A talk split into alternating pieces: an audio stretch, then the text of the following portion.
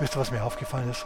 Dass Paulus und auch die anderen Apostel in der Frühzeit der Gemeinde praktisch ständig über die Wiederkunft Christi geredet haben.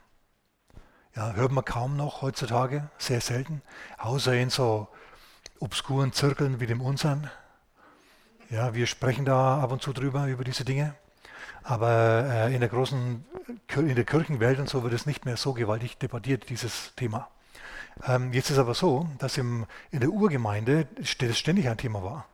Ich habe mal festgestellt, dass im ersten Thessalonicher Brief jedes einzelne Kapitel dieses Briefes mit einem Hinweis auf die Wiederkunft Christi endet. Ich lese euch das mal ganz kurz vor, das sind ja noch einige Verse hier. Na? 1. Thessalonicher Kapitel 1. Na? Wir erwarten seinen Sohn aus den Himmeln, den er aus den Toten auferweckt hat, der uns rettet vor dem kommenden Zorn. Wir erwarten den aus dem Himmel. Kapitel 2.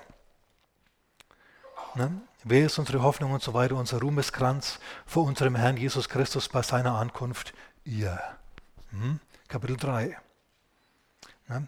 Wir beten, äh, dass der Herr eure Herzen stärkt, untadelig zu sein vor unserem Gott und Vater bei der Ankunft. Sag mal Ankunft. Schon das dritte Mal jetzt. Ne? Kapitel 4. Letzter Vers oder vorletzter Vers. Wir, die wir übrig bleiben, werden zugleich mit ihnen entrückt werden in den Wolken, dem Herrn entgegen in die Luft. So werden wir alle Zeit beim Herrn sein. Hm, wieder die Wiederkunft Christi. Kapitel 5. Schauen wir mal, ob das trägt, was ich behauptet habe. Vers 23. Na, ihr mögt vollständig bewahrt werden, Geist, Seele, Leib und so weiter, bei der Ankunft unseres Herrn Jesus Christus. Also fünfmal, die, fünfmal habe ich das jetzt zitiert in einem einzigen Brief in einem kurzen Brief. Wisst ihr, wie lange Paulus bei den, bei den äh, Thessalonichern war? Drei Wochen. Drei Wochen, dann musste er weiterziehen, weil er nämlich verfolgt wurde ne, von äh, besonders frommen Juden seiner Zeit. Die waren damals der größte Feind der Christenheit, der jungen Christenheit. Sind sie heute nicht mehr. Heute ist es jemand anders. Jemand anders hat ihnen den Rang abgelaufen. Aber wir halten mal fest, Paulus hat ständig über die Wiederkunft Christi gepredigt. Und ich habe mir gedacht, ab und zu können wir auch nochmal drüber sprechen, alle fünf bis zehn Jahre, ja. Und da sind wir jetzt also wieder einmal. Vor allem ja auch unter dem Gesichtspunkt, dass der Ed Traut jetzt neulich bei uns war, der als ein neutestamentlicher Prophet gilt. Gut, auf den gehe ich jetzt heute Morgen an dieser Stelle nicht ein, vielleicht ein anderer noch. Okay, also die Frage ist, wann kommt Jesus wieder? Tag und Stunde weiß keiner, haben wir schon festgestellt, nicht wahr? Markus Kapitel 13 und auch an anderen Stellen, die, von jedem Tag und jeder Stunde weiß niemand, auch die Engel im Himmel nicht, auch nicht der Sohn, sondern nur der Vater. Und er hat es bisher nicht weitergesagt. Okay, wir können also nur mutmaßen und das ist auch nichts Gescheites. Was wird diese Tage kennzeichnen? Und jetzt wird schon interessanter. Denn wir lesen ja in Lukas 21 und auch in Matthäus Kapitel 24 von Kriegen, Kriegsgerüchten, von Seuchen, von Hungersnöten, von Erdbeben und so weiter und so fort. Aber ich sage euch mal was. Kriege, Kriegsgerüchte, Erdbeben, Seuchen, Hungersnöte gab es alle, gibt es alle, gibt es praktisch. Das passiert, passiert praktisch ständig. Ist also gar nichts so Besonderes. Na, wir denken an die mittelalterliche Pest, wir denken an den 30-jährigen Krieg, wir denken an den Krieg, welcher mir in Syrien jetzt der schon seit vielen Jahren andauert und kein Ende in Sicht ist. Und so weiter. So Kriege, Kriegsgerüchte in der Gegend schon erst recht. Das ist, das ist, hey, das ist total gewöhnlich, nichts Besonderes. Okay, das ist es also nicht, was es besonders macht. Ähm, neu ist, oder ein endgültiges Zeichen, ein wichtiges Zeichen, an dem wir unsere Endzeiterwartung festmachen können, ist Lukas Kapitel 21 na, und ab Vers 24. Da ist die Rede von den Juden, die zerstreut werden in alle Völker. Sind die Juden zerstreut worden? Sind sie, das hat Jesus schon vorher gewusst, eine der Weissagungen Christi. Und sie werden fallen durch die Schärfe des Schwertes und weggeführt werden unter alle Nationen und so weiter. Und jetzt kommt der wichtige Punkt. Und Jerusalem wird zertreten werden von den Nationen, das heißt von den Nichtjuden, bis die Zeiten der Nationen erfüllt sein werden. Und dann treten wir wieder für kurze Zeit in die Heilszeit der Juden ein. Okay?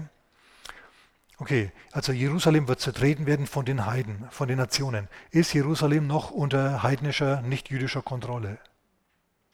Nein. Seit spätestens 1967 ist sogar die Altstadt Jerusalems wieder unter jüdischer Kontrolle. Das ist Ein ganz, ganz gravierendes und wichtiges Zeichen. Die Kriege, Kriegsgerichte, Seuchen und so weiter, hey Leute, das ist alles alter Hut, versteht ihr? Das passiert ständig überall auf der Welt.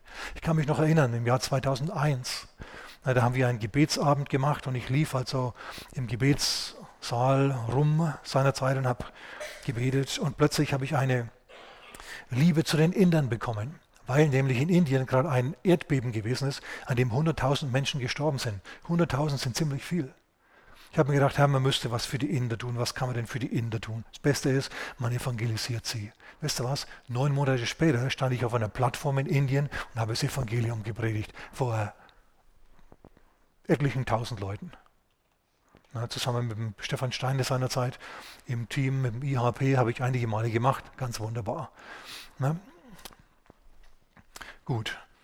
Ähm, es war damals ein äh, Erdbeben, Methoden. Also, und der Herr ist seitdem nicht gekommen, das ist jetzt schon 17 Jahre her. Na, gut. Aber was passiert ist 67 im Sechstagekrieg? Ja?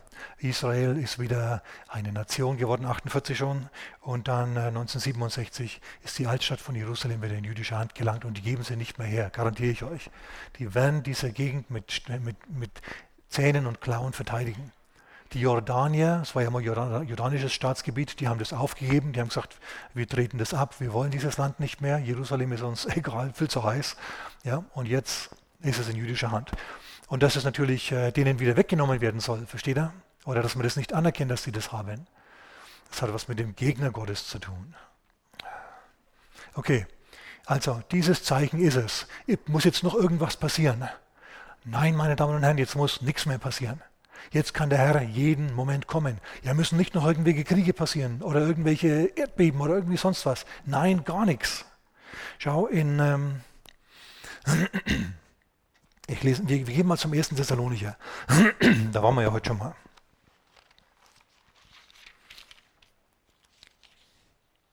Da heißt es in Kapitel 5, äh, ich muss vielleicht Folgendes sagen, ne? ich setze zu viel voraus. Ähm, was meine ich? Der Herr, also jetzt ist Jerusalem wieder in, in jüdischer Hand und jetzt kommt der Herr wieder. Aber er kommt nicht sichtbar für alle Menschen. Er kommt, um seine Gemeinde aus der Welt herauszuholen. Das nächste große Erlebnis auf dem Kalender Gottes ist die sogenannte Entrückung, über die wir letzte Woche schon ein wenig gesprochen haben. Okay, der Herr wird also kommen, er wird seine Engel aussenden über die ganze Erde und er wird bestimmte Christen, habt ihr das gehört? Er wird bestimmte Christen, er wird eine gigantische, riesige Menge bestimmter Christen herausheben aus der Welt. Die werden in Scharen, in Wolken hinauf versetzt werden zum Herrn, der, wird, der äh, über Jerusalem sein wird, in den Wolken, ja. Aber sein Fuß wird die Erde nicht berühren. Wir werden dort also von allen Erdteilen zusammengesammelt werden und werden dann mit ihm in den Himmel gehen. Das ist wunderbar. Das ist das nächste große Erlebnis. Das steht im 1. Thessalonicher Kapitel 4. Ich kann das nur noch mal ganz, ganz kurz lesen, damit wir weiterkommen. Über die Entschlafenen will ich nicht, dass sie beunruhigt seien, wie die übrigen, die keine Hoffnung haben. Ne? Wir sagen euch in einem Wort des Herrn, es sei ein Wort des Herrn, es sei ein, eine klare Aussage Christi selber, dass wir die Schlafenden bis die übrig bleiben bis zur Ankunft des Herrn, den Entschlafenen keineswegs zuvorkommen werden. Denn der Herr selbst wird beim Befehlsruf, bei der Stimme des Erzengels und bei dem Schall der Posaune Gottes herabkommen vom Himmel. Und die Toten in Christus werden auferstehen. Danach werden wir die Lebenden, die übrig bleiben, zugleich mit ihnen entrückt werden. Sag mal entrückt.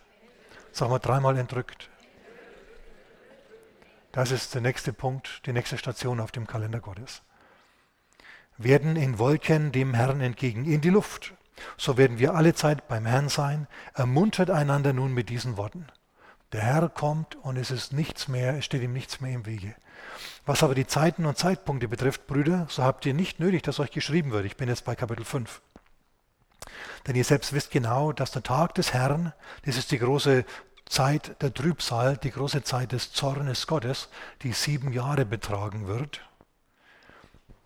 dass dieser Tag des Herrn übrigens, es gibt praktisch kein Erlebnis in der Bibel, das mehr geweissagt ist und breiter ausgewalzt ist in der Bibel als der Tag des Herrn. Ein, ein ganzes Buch beschäftigt sich mit dem nichts anderem als dem Tag des Herrn, nämlich die Offenbarung.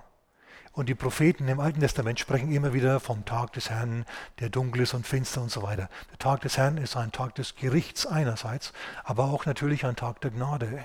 Denn viele werden in ihren Grundfesten erschüttert werden. Die Menschheit wird erschüttert werden wie nie zuvor in ihrer gesamten Existenz, ja. Viele werden zu Gott finden und, und unzählige Massen von Menschen werden sich in dieser Trübsalzeit noch bekehren. Ja, können wir sehen in Offenbarung Kapitel 7. Da müssen wir heute noch hinkommen, in Jesu Namen. Ja, eine gigantische Menge, die wird sich bekehren. Aber wer will schon freiwillig durch eine der schlimmsten oder durch die schlimmste Trübsalzeit der Menschheit durchgehen? Niemand. Ja? Gut. Also stimmen wir mal darüber ein, dass wir da nicht dabei sein wollen bei der Trübsal, sondern bei der Entrückung dabei sein wollen. Ich schiebe jetzt einen Vers ein aus, aus äh, Lukas Kapitel 21, nämlich Vers 36. Wacht und betet zu aller Zeit, dass ihr würdig geachtet werdet, diesem allen, was kommen soll, zu entfliehen und vor dem Sohn des Menschen zu stehen. In anderen Worten, bei der Entrückung dabei zu sein. Ja, du sollst würdig geachtet werden. Offensichtlich sind nicht alle würdig, da dabei zu sein. Du musst für dich individuell schauen, ob du würdig bist, da mitzumachen. Dazu musst du natürlich erst einmal Jesus in dein Leben eingeladen haben, Christ sein. Ja, gewaschen sein im Blut Christi. Wie macht man das? Es ist sehr einfach. Sag einfach, Jesus, nimm mich auf in dein Reich, mach mich neu, vergib mir meine Sünden und dann bist du drin. So leicht ist es. Ja, und wenn du ein junger Christ bist, dann musst du nichts weiter erfüllen. Aber wenn du schon einige Jahre Christ bist, musst du dich natürlich untersuchen. Ja? Denn äh, du kannst aus großer Begeisterung langsam aber sicher wieder runter abrutschen vom Herrn. Kommen wir heute noch drauf in Jesu Namen. Zunächst aber hier mal weiter. 1. Thessalonicher wieder, Kapitel 5, Vers 2. Ihr selbst wisst genau, dass der Tag des Herrn so kommt wie ein Dieb in der Nacht. Wenn sie sagen Friede und Sicherheit, kommt plötzliches Verderben über sie, wie Geburtswehen über die Schwangere. Jetzt kannst du natürlich sagen, ja, Geburtswehen kommen doch über die Schwangere nicht überraschend. Die weiß doch, dass sie schwanger ist. Ja, aber es ist eine besonders törichte Schwangere. Sie denkt sich, ach, ich kann leben wie die letzte Drecksau wie der Teufel selber, ja, Entschuldigung, ich kann leben wie der Sünder, ich werde an den Tod eines Gerechten sterben und Herr wird mich trotzdem aufnehmen. Na, wenn du dich da mal nicht getäuscht hast. Okay, die Menschen sagen also, es ist alles wunderbar, die Wirtschaft brummt und, und ist doch alles prima. Wir haben ein super Gesundheitssystem, wir haben dicke, fette Autos, das Wasser kommt kalt und warm aus der Leitung, wie wir wollen, die Elektrizität funktioniert. Wozu brauchen wir Gott? Wir haben Geld, wir haben, wir haben, wir haben wirtschaftliche Macht, wir, wir, uns geht's doch gut. Naja, Du musst bei all diesen Dingen ähm, immer bedenken, dass du diese Dinge ja nicht erfunden hast. Du musst mal schauen, warum Europa und Deutschland und die Vereinigten Staaten, der sogenannte Westen, ja, die Entwicklungen gemacht haben, genommen haben, diese genommen haben. Warum zum Beispiel andere Länder furchtbare Dreckslöcher sind. Entschuldigung. Warum manche Länder in anderen Erdteilen einfach nicht auf die Beine kommen. Was stimmt bei denen nicht? Was bei denen fehlt, ist Jesus und sein, sein Wort und dass Menschen danach gelebt haben. Ja, wir ernten sozusagen jetzt die Gottestreue und den Segen unserer Vorfahren und verspielen den mit Begeisterung. Wir dürfen das nicht vergessen, ja, dass wir immer noch irgendwie auf den Schultern von Riesen stehen und dass Gott, der Herr, uns aufrechterhält und nicht wir uns selber. Ja, nicht die Bank und nicht irgendjemand anders, auch nicht die Regierung oder so, sondern wirklich der Herr. An seinem Segen ist alles gelegen, sag mal jemand Amen. Ne? So ist es. Okay, also es ist Frieden und Sicherheit. An anderer Stelle heißt es, ähm, Lukas Kapitel 17 zum Beispiel, 26 bis 29, wie in den Tagen Noahs, sie aßen, sie tranken, sie kauften, sie verkauften, sie pflanzten, sie bauten, sie heirateten, sie wurden verheiratet, bis Noah in die Arche stieg ja, und äh, die Flut alle wegraffte. Schaut, Noah ist in die Arche und die Arche hat abgehoben. Die ist nach oben gegangen, richtig? Das ist ein Symbol für die, für die Entrückung. Gericht kam auf die Erde, aber Noah hat abgehoben und Noah ist verschont geblieben vom Gericht. Unser Noah heißt Jesus und unsere Arche heißt die Gemeinde. Das heißt, es geht dann weiter in diesen Versen, wie in den Tagen Lots. Sie aßen, sie tranken, sie kauften, sie verkauften, sie pflanzten, sie bauten, sie lebten ihren Tag. Ja? An dem Tag aber, Vers 29, da Lot von Sodom ausging. Schau, Engel sind gekommen und haben Lot aus Sodom herausgenommen, richtig? Wieder ein Symbol für die Entrückung. Ja, Lot, der aus Sodom herausgeht, und es, die waren leider nur zu zweit, ja, ähm, an dem Tag, an dem äh, Sodom, Lot von Sodom ausging, kam das Gericht und raffte sie alle weg. So ähnlich wird es mit der Welt auch gehen. Die essen, trinken, kaufen, verkaufen, bauen, machen alles Mögliche, leben ganz normale Leben, es geht doch alles prima. Sogar im Nahost bringt jetzt, bricht jetzt irgendwie ein Friede an. Ja, und dann plötzlich kommt dieses plötzliche Verderben. Aber du und ich, wir müssen noch nicht dabei sein, denn du und ich, wir sind Lot. Du und ich, wir sind Noah. War Lot vollkommen, sag mal? Ihn hat's gegraust, ja. Ach nein, vor den schrecklichen Taten dieser Menschen in Sodom. Aber dass er rausgegangen wäre aus dieser Stadt und sich woanders niedergelassen hätte, ja, das hat er nicht gemacht. Nun gut, Noah war ein bisschen anders, der war richtig gut drauf. Aber wir halten mal fest, diese Leute sind gerettet worden und genauso sollst du gerettet werden. Du musst dazu allerdings Jesus ernsthaft nachfolgen. Okay? Und jetzt müssen wir vielleicht, weil wir die Zeit haben, in, im zweiten Thessalonicher Brief schauen. Wir haben den ersten angeschaut, wir haben festgestellt, da geht es dauernd zu, ja, an vielen, vielen Stellen um die Wiederkunft Christi. In Kapitel 2, äh, im, im, zweiten Brief an die Thessalonicher, hat sich dieses Gerede über die Wiederkunft Christi nicht beruhigt. Im Gegenteil, da hat es noch Blüten getrieben und hat noch, sind noch Gerüchte entstanden. Ja, die Auferstehung, die ist schon passiert. Was? Ja, und was ist dann mit uns? Ja, ihr habt Pech gehabt. Versteht ihr? Und jetzt sagt, hört Paulus das, dass da einige Worte haben und einige Predigten bringen und einige Briefe bringen, als ob sie von Paulus wären. Und er sagt, mal langsam, Leute, mal langsam, ruhig, regt euch wieder ab. Ich sage euch noch ein paar Dinge über die Wiederkunft Christi in Kapitel 2. Und wir gehen jetzt im Schnelldurchlauf durch, denn ich will ja, ich will zu dem Punkt dann kommen, was qualifiziert uns, dass wir mitgenommen werden. Das ist mein Hauptpunkt heute. Ich arbeite darauf hin, ehrlich. 2. Thessalonicher Kapitel 2.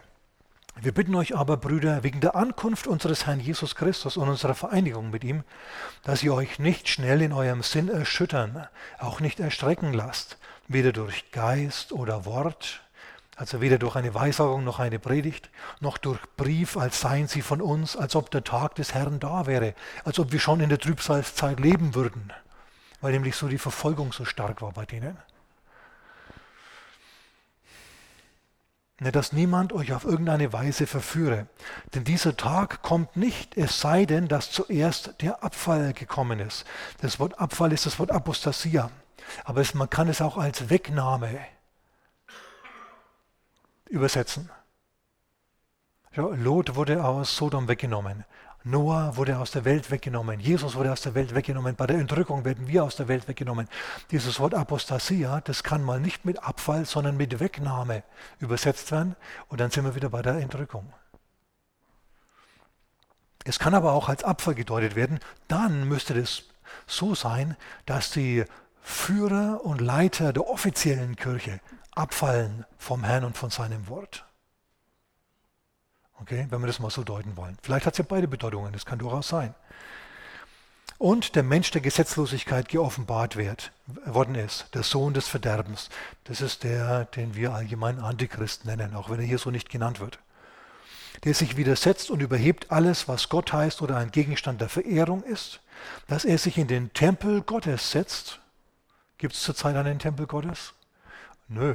Äh, dort, wo der Tempel war, da steht jetzt äh, der Felsendom auf dem überall drauf steht, ja, an so, viel, so und so vielen Stellen, dass Allah keinen Sohn hat und Mohammed sein Prophet ist und lauter so Zeugs. Also wenn es hier heißt, dass er sich in den Tempel Gottes setzt, dann müsste theoretisch an der Stelle wieder ein Tempel gebaut werden, in, das sich, in den sich dieser kommende Weltdiktator hineinsetzt und sich als Gott ausgibt und ausweist, dass er Gott sei. Na, erinnert ihr euch nicht, dass ich euch dies, dies zu euch sagte, als ich noch bei euch war? Und ihr wisst, Vers 6, sehr wichtiger Vers, Ihr wisst, und jetzt wisst ihr, dass, und jetzt wisst ihr, was zurückhält, damit er zu seiner Zeit geoffenbart wird. Im Moment ist es also so, dass der Antichrist sich nicht offenbaren kann, der kann nicht offenbar werden, aus einem einfachen Grund, es gibt hier auf der Erde einen Agenten, ein etwas, was ihn aufhält. Denn schon ist das Geheimnis der Gesetzlosigkeit wirksam. Nur offenbart es sich nicht. Also wir sehen gottlose Ideologien, die immer wieder mal durchbrechen, ja, an gottlosen Orten ganz besonders. Aber richtig durchbrechen und weltweit wirken kann das nicht, bis der, welcher jetzt zurückhält, aus dem Weg ist. Dann wird der Gesetzlose offenbart werden, den der Herr Jesus beseitigen wird durch den Hauch seines Mundes und vernichten durch die Erscheinung seiner Ankunft. Na, gut, auf den Antichristen gehen wir jetzt nicht ein, der ist jetzt langweilig. Aber wir halten mal fest, es gibt etwas, was den Antichristen und das antichristliche Prinzip, die, die bösen Ideologien der Menschheit dämpft, zurückdrängt, sodass sie nicht um sich greifen können und wirken können. Wer hält zurück? Wer muss erst weggenommen werden, dass das losbrechen kann? Der, der Heilige Geist? Nein, der würde auch in der Trübsalzeit hier auf der Erde bleiben, weil er wirkt noch gewaltig weiter. Sondern was weggenommen wird, ist der Leib Christi du und ich. Das Salz der Erde ist weg. Wenn das Salz der Erde weg ist, dann fängt, dann fängt das Fleisch zu verrotten an, richtig? Ich weiß nicht, ob die solche Dinge interessieren, aber ich habe mitgekriegt, dass wenn ein toter Körper in der Luft liegt, dann dauert es ungefähr eine Woche und er ist weg. Nur noch Knochen da. Unter Wasser dauert es zwei Wochen und unter der Erde dauert es ungefähr zwei Monate. Oder auch weniger, ich weiß es nicht, ich habe nicht nachgeschaut, ja. Ich kann nur nach, nacherzählen, was ich da so gelesen habe. Okay, wenn also Fleisch weggenommen wird, stell dir mal vor, der Schinken bei dir in der Räucherkammer, der hätte kein Salz. Innerhalb kürzester Zeit wäre es eine unappetitliche Angelegenheit. Ach, möchte man gar nicht genau beschreiben gell? und hören. okay, wenn also das Salz der Erde weg ist, ja, dann fängt es an zu verderben. Wenn das Licht der Welt weg ist, was gibt es da noch? Dunkelheit. Und dann stoßen die Menschen sich an, tappen in der Dunkelheit umher. Und wenn der einer sagt, ich bin das Licht, folgt mir nach, dann sagen sie, ja gut, wenigstens einer, der funzelt. Und folgen dem Verkehrten nach. Hat man also mal fest. Derjenige, der jetzt also bewahrt, ja, ist der Leib Christi, das sind du und ich. Wenn wir natürlich, wie Jesus an anderer Stelle sagt, wenn das Salz kraftlos wird, was soll man damit machen, sagt der Herr, dann ist es nichts mehr wert und man schmeißt es auf die Straße. Jetzt ist es nicht wirklich Chemieunterricht, denn Salz, das wirkungslos wird, gibt es nicht. Ja? Natriumchlorid bleibt Natriumchlorid bleibt Natriumchlorid. Also es gibt kein Salz, das seine Wirkung verliert. Aber im Gleichnis gibt es es. Wir verstehen, was Jesus sagt. Wenn wir als Christen nicht mehr mit dem Herrn gehen, sondern weltlich werden, dann ist es schwierig für uns. Okay, nun gut. Das haben wir jetzt also gesagt. Und jetzt lasst mich zu ganz, ganz wichtigen Punkten kommen, nämlich im Matthäusevangelium. Wir gehen jetzt durchs Matthäusevangelium, nicht durchs Ganze, sondern Kapitel 24, 25 und 26 im Schnelldurchlauf. Das kann man, ehrlich. Denn das ist die sogenannte Endzeitrede Christi. Jesus trat seinerzeit aus dem Tempel raus und seine Jünger haben ihn auf die Schönheit des Tempels aufmerksam gemacht. Marmor, Gold, alles hat geglänzt und geglitzert. Und Jesus sagt, hey, kein Stein wird auf dem anderen bleiben von diesem wunderschönen Gebäude. Gericht wird kommen. Und dann setzen sich die Jünger, Petrus, Johannes, Jakobus und Andreas, hin und hören, was Jesus über die Endzeit zu sagen hat. Das sind diese Kapitel jetzt. Und er sagt, ihr werdet, Vers 6 zum Beispiel, ich steige einfach ein, ja. Ihr werdet von Kriegen und Kriegsgerichten hören, auch, auch falsche Propheten werden kommen und so weiter. Erschreckt nicht, denn dies muss geschehen, aber es ist noch nicht das Ende. Denn es wird sich Nation gegen Nation erheben, Königreich gegen Königreich, und es werden Hungersnöte und Erdbeben sein, hier und dort. Aber dies alles ist der Anfang der Wehen. Okay. Und da muss ich jetzt Lukas Kapitel 31 einschieben, Lukas Kapitel 21 einschieben. Ja, so Vers 24 herum, da heißt es, wenn ihr aber diese Dinge seht, wenn diese Dinge anfangen zu geschehen, ihr seht, wie diese Dinge anfangen zu geschehen, hebt eure Augen empor, denn eure Erlösung ist nahe. Wenn also diese Dinge sich verstärken, dann ist Zeit der Entrückung. Wenn wir jetzt also sehen, ja, dass da wieder die ganze Welt mehr oder weniger im Aufruhr ist, dann ist es der Anfang der Wehen und es ist so, dass wir die Augen aufheben sollen, denn unsere Erlösung naht. In anderen Worten, die Entrückung steht kurz bevor. Und jetzt findet die Entrückung statt und jetzt kommt Vers 9. Also zwischen Vers 8 und Vers 9 in Kapitel 24 findet die Entrückung statt. Dann werden sie euch in Bedrängnis überliefern und euch töten und ihr werdet von allen Nationen gehasst werden um meines Namens willen. Na, dann werden viele verleitet werden und werden einander überliefern und einander hassen und so weiter. Falsche Propheten werden aufstehen und viele verführen. Das ist jetzt der Antichrist und sein Prophet. Ja, und die Gesetzlosigkeit wird überhand nehmen und so weiter und so fort. Wer aber ausharrt bis ans Ende, das, das, das Bekenntnis, dass Jesus der Christus ist, bewahrt und den schmalen Pfad geht, ja, der wird gerettet werden. Halleluja. Und dann kommen noch viele schlimme Dinge, die sich ereignen. Aber dann Vers 27 und 28. lesen wir, dass, es, dass die, die eigentliche Wiederkunft Christi, wenn wir dann mit ihm kommen, wie ein Blitz ist, ja, der den Himmel spaltet. Die ganze Erde wird es mitbekommen. Alle. Es wird auch große Dunkelheit sein und so weiter. Okay, das ist also prima, aber da sind wir dann in Sicherheit. Wir werden mit dem Herrn zurückkommen. Das muss uns also gar nicht so sehr interessieren. Was uns jetzt interessiert ist, wie, wenn wir würdig, dass wir da mitgenommen werden. Dazu müssen wir jetzt Kapitel 24 fast schon verlassen. Ihr könnt es daheim selber lesen. Na, Vers 32. Nee, das überspringen wir jetzt alles, sonst wird es nichts. Jesus sagt auf jeden Fall, dass ähm, die Juden als Volk erhalten bleiben werden und dass es wie die Tage Noahs sein werden, bis er kommt und so weiter und so fort. Haben wir alles schon gehört. Jetzt fragt Petrus an einer anderen Stelle, ja, Herr, mh, hm, sagst du das zu allen oder wie sieht es aus und so. Ähm, wie, wie, das betrifft auch uns Prediger. Und ich lese mal Vers 45. Ich setze da mal ein. Matthäus 24, 45.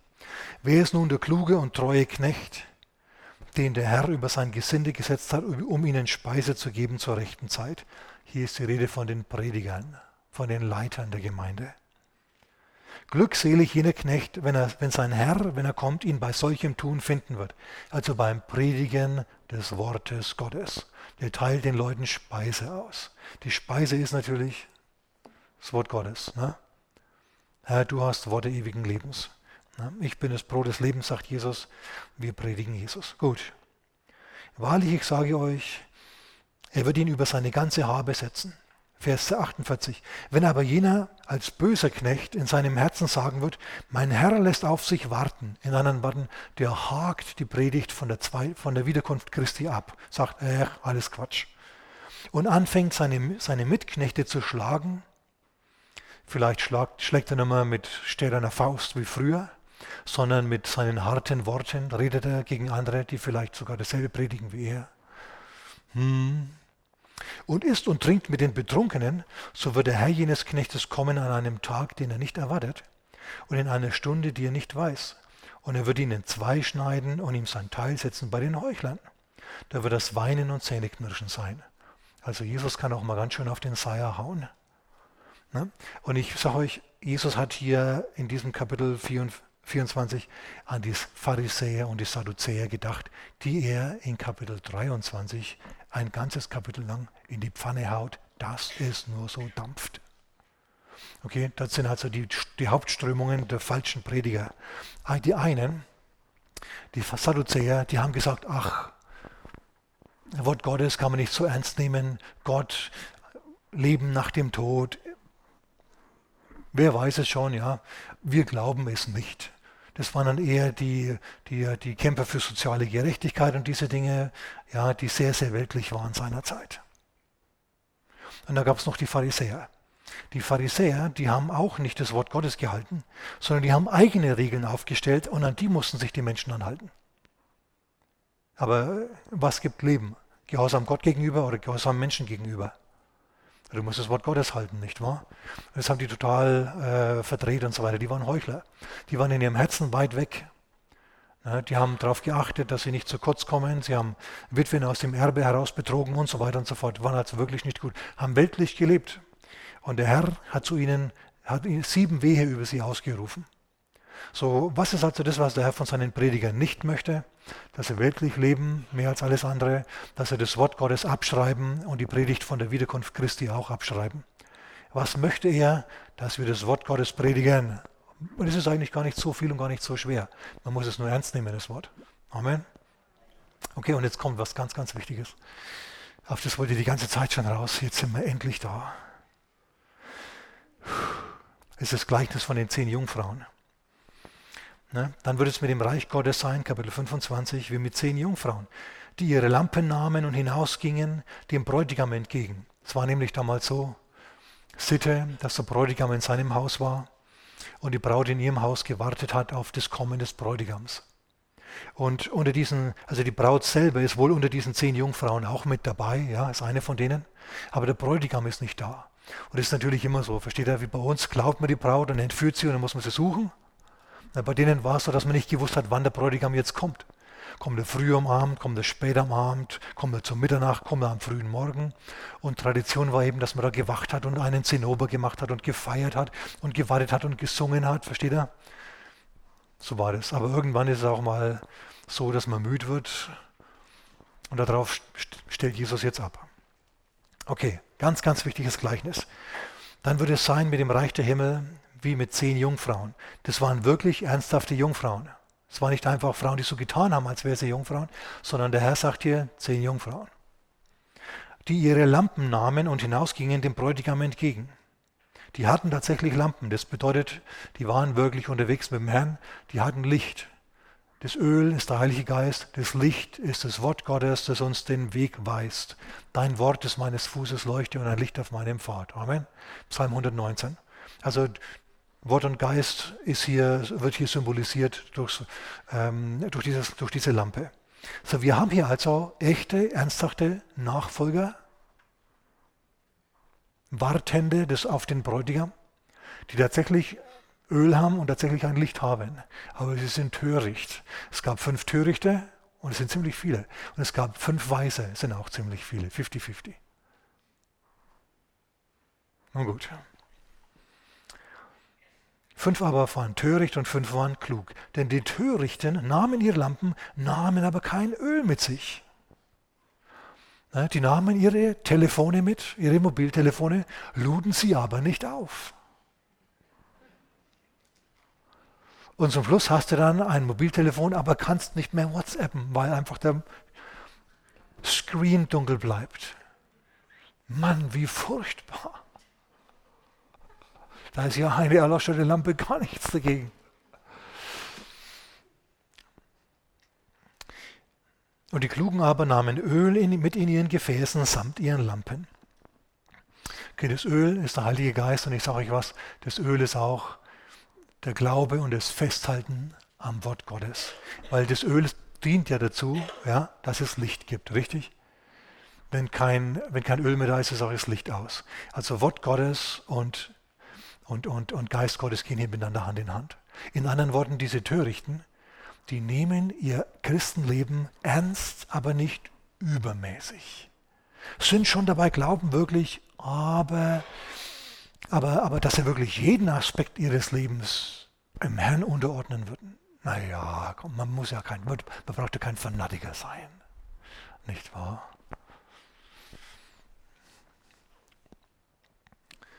Wohlgemerkt, hier, wir haben hier nicht, wir haben es hier nicht mit Leuten zu tun, die verloren wären oder so. Ich, ich muss weiterlesen. Als aber der Bräutigam auf sich warten ließ, Vers 5, wurden sie alle schläfrig und schliefen ein. Also mal alle.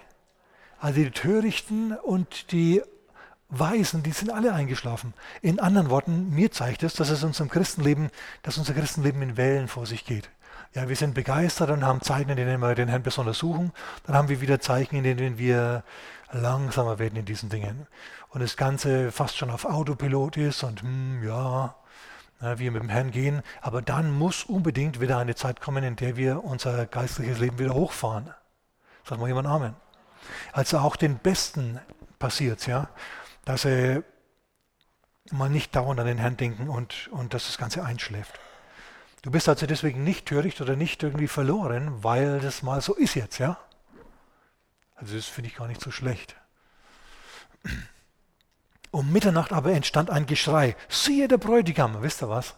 Es war die Braut, die das gerufen hat. Eine von diesen zehn Jungfrauen, ja, eine von den weisen Jungfrauen, weisen Jungfrauen, die, die, die hat auf ihn mehr gewartet als die anderen.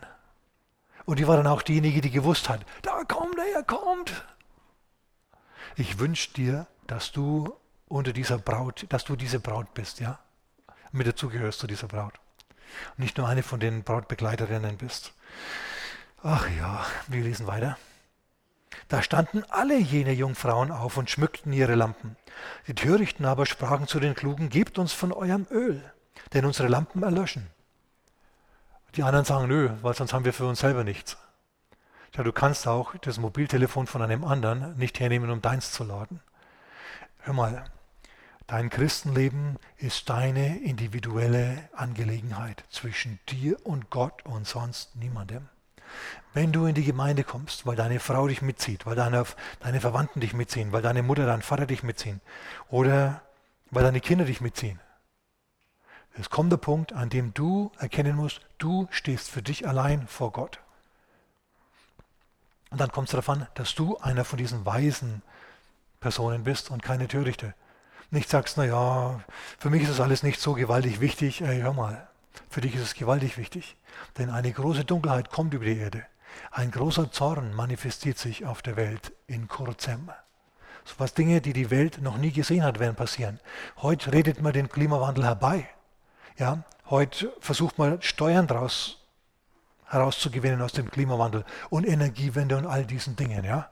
Nichts anderes als das. Pass mal auf, wenn tatsächlich ein Klimawandel passiert, den die Menschen nicht äh, vorherplanen können oder eindämmen können. Ich meine, versteht ihr, das ist Hanebüchener Wahnsinn für mich jetzt als Nichtwissenschaftler und Nichtpolitiker. Versteht ihr, ich bin nur ein, bin nur ein, ein, ein dummer Prediger. Aber ich weiß, wir können das Wetter nicht drei Tage im Voraus prognostizieren. Aber wir wollen, dass das Wetter in 100 Jahren um zwei Grad kühler ist als jetzt. Versteht ihr, Leute, das. Also ich weiß nicht. Das ist irgendwie schwierig für mich, muss ich wirklich zugeben. Nun gut, es wird eine Zeit kommen, die dunkel ist, die schwierig ist, eine Zeit, die so schlimm ist, dass wenn diese Zeit nicht verkürzt wäre, und Gott verkürzt diese Tage um der Auserwählten willen, würde kein Fleisch gerettet werden. Da willst du nicht dabei sein. Es ist besser für dich, ja, den schmalen Weg zu gehen. Okay, was müssen wir also tun? Was ist es? Was hat Gott bewogen, die zu retten? Ich muss vielleicht noch schnell fertig lesen. Nein, wir können nicht teilen mit euch, geht zu den Verkäufern und kauft für euch selbst. Als sie aber hingingen zu kaufen, kam der Bräutigam und die bereit waren, gingen mit ihm hinein zur Hochzeit. Die Tür wurde verschlossen. Später kommen auch die übrigen, bei denen brennt jetzt das, das, der Glaube wieder, ja, die sind jetzt wieder voll dabei. Und dann sagen sie, Herr, entrück uns auch, lass uns auch mit. Und der Herr sagt, nein, jetzt nicht, ich kenne euch nicht. Er sagt nicht, ich habe euch nie gekannt, was er hier zum Ausdruck bringt, ist, hey, ihr seid nicht verloren, ihr seid immer noch Jungfrauen mit brennenden Lampen, aber ihr seid nicht dabei bei der Hochzeit. Seid ihr noch da? Die Hochzeit findet statt in der Offenbarung Kapitel 19. Kurz drauf, ein paar Verse drauf, kommt der Herr wieder zurück mit den Herren, die im Himmel sind. Jetzt geht hier unten aber auf der Erde das volle Programm weiter. Es kommt großer Zorn über die Menschheit, aber die Menschen bekehren sich auch in Massen, in riesigen Massen. Na, wir könnten das lesen, mache ich jetzt aber nicht. In der Offenbarung Kapitel 7, da ist eine Menge, die so groß ist, dass niemand sie zählen kann, vor dem Thron. Das sind die Menschen, das sind die Christen, die um ihres Glaubens willen in der Trübsalzeit umgebracht werden. Gigantische Mengen, Millionen von Menschen, aber Millionen. Nun ja, okay, ich gebe euch jetzt ein paar Kriterien. Was macht dich wohlgefällig vor Gott oder woran merkst du, dass du mit dabei bist? Ein ganz, ganz wichtiges Kriterium ist, wirst du verfolgt, beziehungsweise wirst du kritisiert. Im 2. Thessalonicher Kapitel 1 in den Versen 4 und 5, ich lese euch das mal schnell vor. 2. Thessalonicher 1, 4 und 5, da heißt es, wir rühmen euch, wir rühmen uns euer in den Gemeinden Gottes wegen eures Ausharrens und Glaubens in allen euren Verfolgungen und Bedrängnissen, die ihr erduldet, Sie sind ein Anzeichen des gerechten Gerichts Gottes, dass ihr des Reiches Gottes gewürdigt werdet. Also wenn du wegen deines Glaubens verspottet wirst, gemobbt wirst, komisch angeschaut wirst oder sogar richtig verfolgt wirst, dann ist das ein Zeichen dafür, dass du würdig geachtet wirst des Reiches Gottes.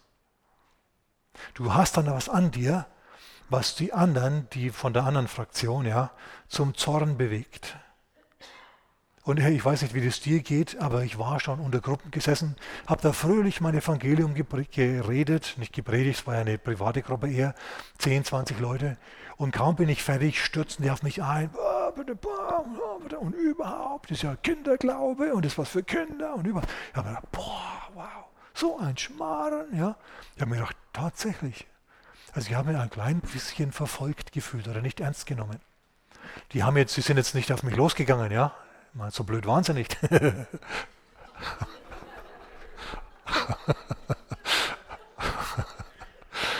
ne, aber, aber trotzdem, ich habe mir gedacht, oh Mann, ey, in anderen Stellen schmeißen sie dir Steine nach. Ich war schon im Ausland an anderen Stellen, ich sage jetzt nicht wo. Da steht der Stefan Steinle vor irgendeinem Tempel und, und, und, und schluchzt in die Kamera. So viele Menschen brauchen noch das Evangelium. Und so, ihr kennt es ja, ja. Und ich stehe so daneben und schaue zu.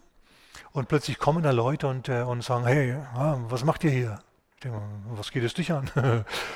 Ist es, und ich sage, ja, wir schauen hier, versteht ihr? Kultur, bla bla bla, versteht ihr? Wir haben solche Tempel nicht in Deutschland, wir schauen das jetzt also hier an, weil ich habe mir gedacht, warum soll jetzt damit jemand Sound einen Streit vom Zaun brechen oder einen Zaun vom Streit brechen. Ja? Hat es was mit Religion zu tun? Ich habe mir gedacht, so blöd werde ich sein, dass ich dir das auf die Nase binde. ja, weil der hat das Deutsch nicht verstanden. Und ich habe dann ein bisschen mich mit dem unterhalten und dann war er also ganz zufrieden. Ich habe jetzt nicht gelogen oder so, ja. Aber ich habe auch nicht äh, vor ihr gesagt, ja genau, du bist ein elender Sünder und musst dich bekehren oder so, habe ich auch nicht gemacht. Warum? Weil nicht die Zeit dazu war. Es gibt Zeiten und es gibt Zeiten. Es ist nicht immer die Zeit für alles.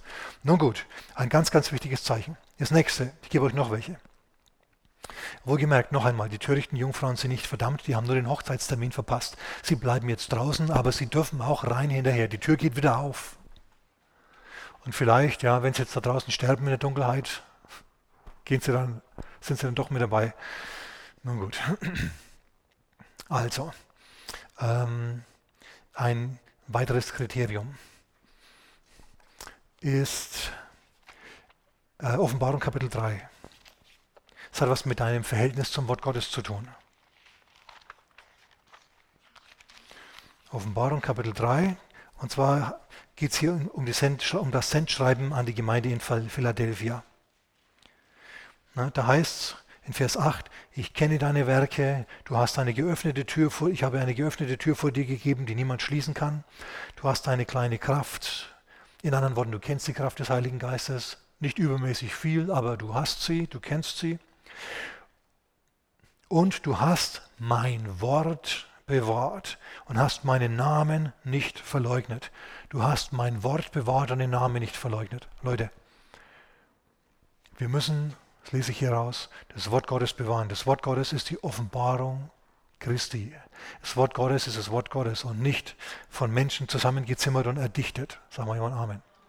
Sondern das ganze Wort Gottes ist inspiriert, von Gott eingegeben. Natürlich haben das Menschen geschrieben, aber der Herr hat sie benutzt, hat sie inspiriert, wenn sie geschrieben haben. Dieses Wort ist die Wahrheit und dieses Wort ist Leben. An diesem Glauben musst du festhalten. Diesen Glauben hatte Jesus, ja, der hat die Schrift geglaubt. Paulus, Petrus, die haben die Schrift geglaubt. Und ich muss jetzt vieles überspringen und lese weiter. Da heißt es jetzt in Vers 10, weil du das Wort vom Harren auf mich äh, bewahrt hast. Also weil du am Wort festgehalten hast und auch intensiv mit mir gegangen bist. Deswegen werde auch ich dich bewahren vor der Stunde der Versuchung, die über den ganzen Erdkreis kommen wird weil du das Wort Gottes bewahrt hast und weil du am Glauben an Jesus festgehalten hast, auch wenn es mal so aussah, als ob der Himmel vernagelt wäre. Auch wenn du mal deine Gebete nicht erhört bekommen hast. Auch in diesen kritischen Zeiten, wo Menschen feindselig waren. Problem 1, Problem 2, Problem in der Familie, Problem auf der Arbeit, Problem im Verkehr, Problem mit der Regierung. Nur Probleme rundherum und Gott scheinbar Ferien gemacht hat, du trotzdem festgehalten hast an ihm. Und an der Wahrheit seines Wortes. Ja, weil du auch in, in großen Krisen an ihm festgehalten hast und diese Krisen, die vergehen auch wieder. Sag mal jemand Halleluja. Ja, weil du festgehalten hast und mit ihm gegangen bist, werde auch ich dich bewahren, verheißt dir der Herr vor der Stunde der Versuchung, die über den ganzen Erdkreis kommen wird. Also, du musst festhalten am Wort Gottes. Wenn Menschen sagen, ja, muss man anders sehen, das ist zusammengeschrieben von irgendwelchen Schreibern in Babylon und sonst wo, und ob Paulus die Paulusbriefe geschrieben hat, wer weiß das schon, dann musst du sagen, nein, nein, nein, nein, nein. nein. Da ist eine Kontinuität. Ich sehe den Geist, ich höre den Geist Gottes, ich fühle den Geist Gottes hier sprechen. Daran halte ich fest. Mich kann da niemand irre machen. Ganz, ganz wichtig. Amen. Okay, jetzt müssen wir weitergehen, schnell vieles überspringen.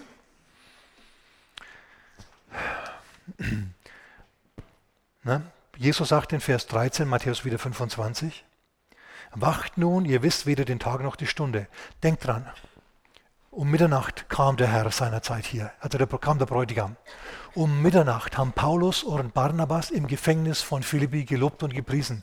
Sie waren zerschlagen, ihre Füße waren im Stock, sie waren wach, wahrscheinlich aus Schmerzen. Sie haben aber sich nicht beklagt um Mitternacht, sondern sie haben gelobt und gepriesen. Sie haben gewacht. Sie haben am, am, Wort Gottes festgehalten. Herr, du hast uns nach Europa geschickt. Jetzt sitzen wir hier im Knast, aber das ist nicht das letzte Wort. Das letzte Wort hast du. Du hast uns hierher geschickt, also müssen wir triumphieren, auch wenn es jetzt überhaupt nicht danach aussieht.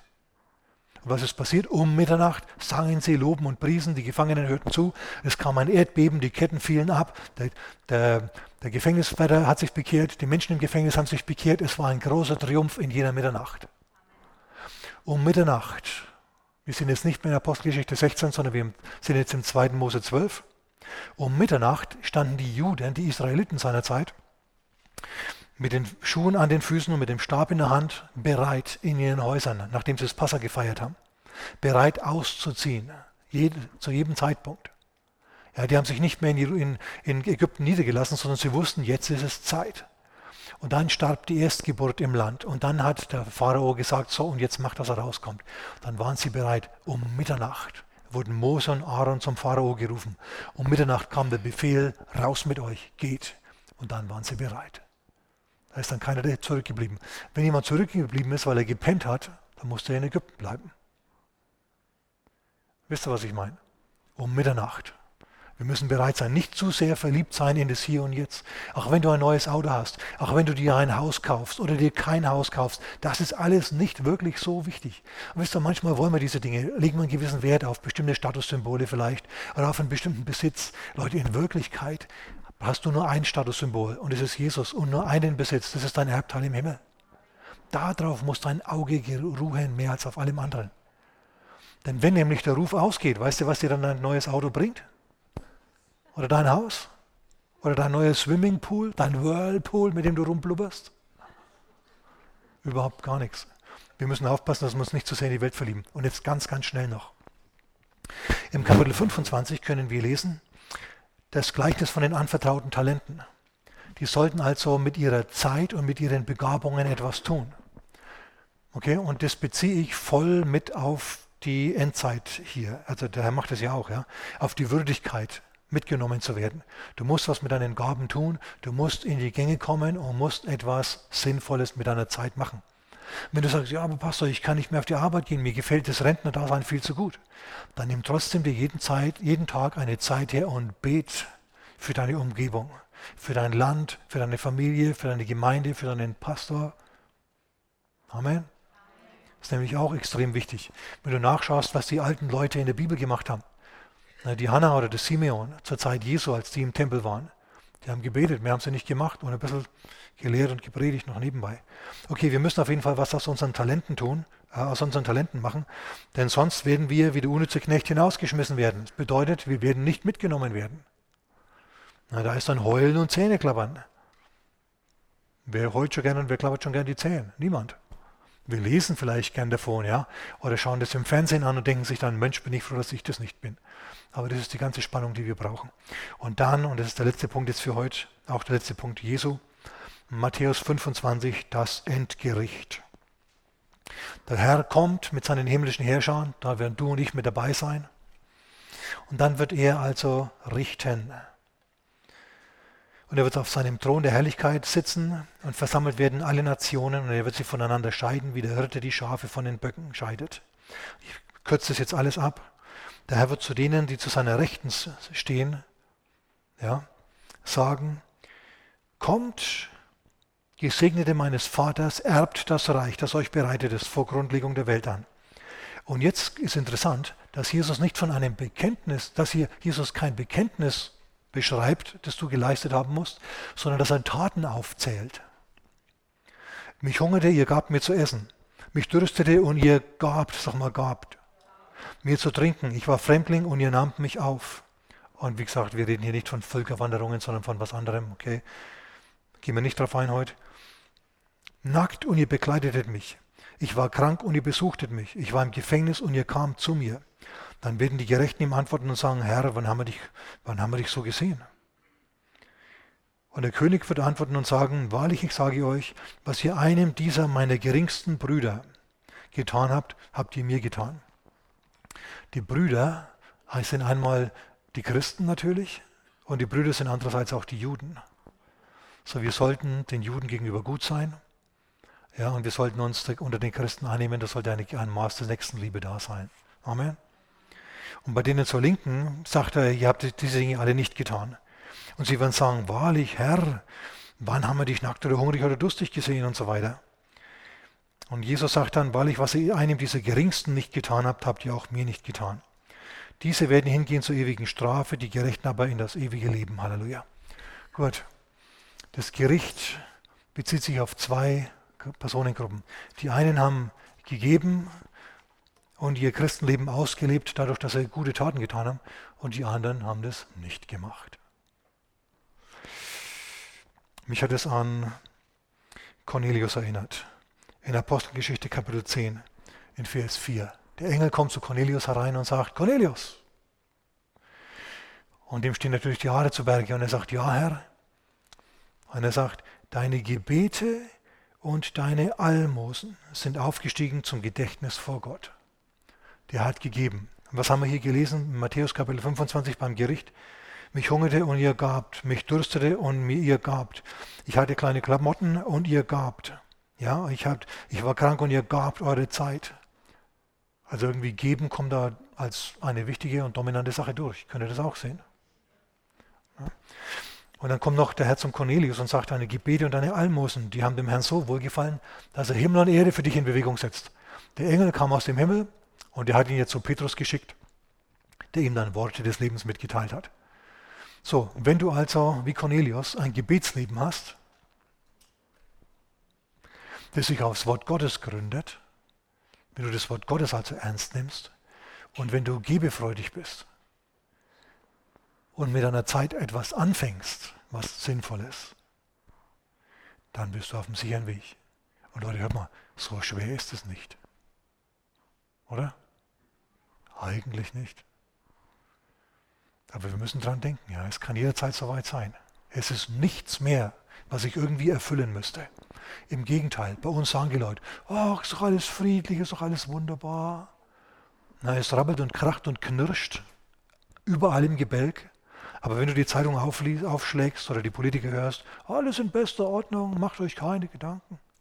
Und ist überall auf der Welt so quasi. Halten wir mal fest. Okay, bist du dabei? Kannst nur du beantworten diese Frage. Amen.